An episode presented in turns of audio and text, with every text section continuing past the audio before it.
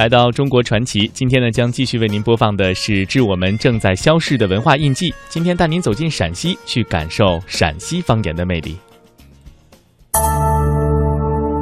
他大舅，他二舅，都是他舅。高桌子，低凳子，都是木头。金疙瘩，银疙瘩，还嫌不够。天在上，地在下，泥娃抱牛。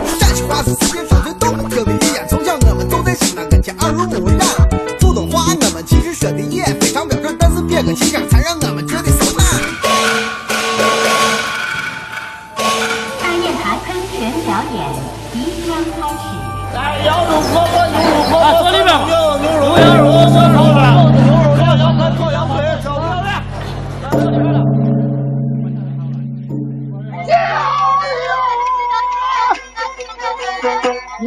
这是从西汉年间流传至今的陕西话音老腔，几块砖头、一把琴、一条凳子、五六位艺人，就能一声吼得千古事，双手对舞百万兵。张喜民年过六旬，能一张口便满台生风。我们在北京那边演这个只是在学生，你们唱的好，我唱的好，你爱看吧。那我那你听懂了吗？一句没听懂，我那一句没听懂你还看？哎，老乡好，一个个西方摇滚，你这老乡就是中国最古老的摇滚。在唱了四十年秦腔的梅花奖得主李晓峰心里，陕西话可是中国语言之根。唐诗都是按陕西的四声来写的。你现在普通话按这着念，床前明月光。疑是地上霜，举头望明月，低头思故乡。其实这样念的很不舒服。嗯，拿陕西话念呀：床前明月光，疑是地上霜，举头望明月，低头思故乡。三个韵在一块呀。陕西方言很奇妙，没有听懂别烦恼，听听疯狂的陕西话，黑瓜子硬邦精神好。嘘，包坑声。开始了！啊哈哈！啊，对你的印象咋样？有没有感觉？感感觉。兰州姑娘卓雅学说陕西话，从一个一个的调调模仿，现在已从热闹中学出了门道。呃她跟陕西小伙王军主持的陕西广播电台一档叫《疯狂陕西话》的节目，短短五年，她拿到了一个又一个广播大奖。刚开始上这个节目的时候，我都要把声调标好的，我都要念的。我讲不正宗，但是听众也很乐意听。只要会说陕西话，觉得你好洋气啊！对土生土长的西安娃王军来说，陕西话从里到外透着股文化。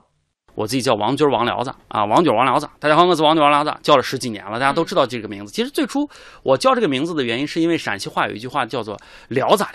啊，聊咋的？什么意思呢？就是特别好的意思，它是夸奖人的意思。说这个“聊”字儿，你用那个“聊”就不对。我说为什么不对？他说你这个“聊”是口号，是嘹亮的“嘹”。嗯，那我们陕西这个“聊”是女字旁这个“聊”。啊，这是《诗经》当中一句话啊，叫“月出娇兮，教人聊兮”。什么意思呢？就是月亮出来之后，有一个有一个特别漂亮的一个姑娘出现在这个月光之下，这个人长得面貌特别的娇美，才叫“聊”。那你这个“聊”。是有多多么深厚和美妙的这个啊文化背景在这，我一听就觉得简直太美妙了。陕西方言，你只要张嘴就是文化，张嘴就是历史。通过方言能够体现出，我觉得真的是一件特别美妙的事情。三十五岁的王大治是黑撒乐队主唱之一，他们喜欢洋范儿十足的摇滚，张口唱出的却是尘土味十足的陕西话。来来来，大家跟我一起唱陕西话，把老祖宗听好的口音发扬光大。来来来，变个汉版，整个汉丹，说的不了也没事，只管念唱。来来来，大家。互联网应用大家都可以下载，但是俺那这个 CD 就卖了一万多张。俺第一次去北京去演出的时候，心里比较紧张，就觉得不知道有有多少人来。结果一去，每天就感觉就是跟在西安差不多。底下全是陕西人，在那个时候会发现那是乡音的力量，就是有好多在外地的陕西人，他听到这种东西的感受，可能俺自己都没有么深的这种理解。尽管黑撒乐队的歌依旧张扬火爆，一出口就能砸个大坑的陕西话，却在都市的水泥森林里气势不在。陕西戏曲研究院的邓卫峰说的一口纯正陕西话，但面对孩子，他不得不说普通话。他说那是嘴里嚼了棒槌的感觉。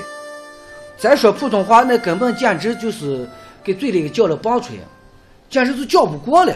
人家老师要求娃要说标准的普通话，再不能给娃回来说陕西话，把娃最后也说的是不像了。咱也就尽量克制，尽量在。孩子面前要表现出我也会说普通话，那咱不能说是给娃讲国 中国的贵，哎，中国的贵，就是很迷茫嘛。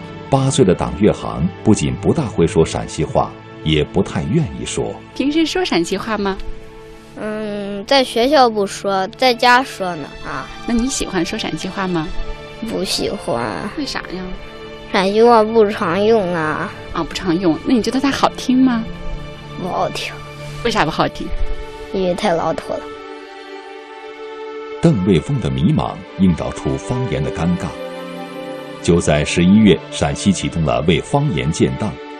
陕西省教育厅语言文字工作处副处长刘白燕说：“用这样的方式留住乡音，有几多无奈，但抢救已时不我待。”我们有没有可能通过标准音的录入，方言录入？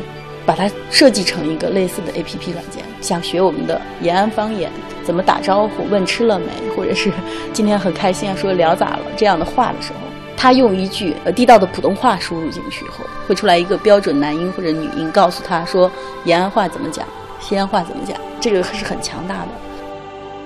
要说我们陕西话的特色，那就是一个词儿“拧”，简单明了，听起来扎劲。陕西话用一个字儿来形容，就是特别的媚。尤其是女孩子讲起来风情万种的，特别的性感。一个代表人物就是大家都知道的佟湘玉、佟掌柜。陕西方言的美就在是亮，气为什么暴面条吃，吃面必须端起拿着筷子挑起来，吸进去，直来直去，脑子不拐弯。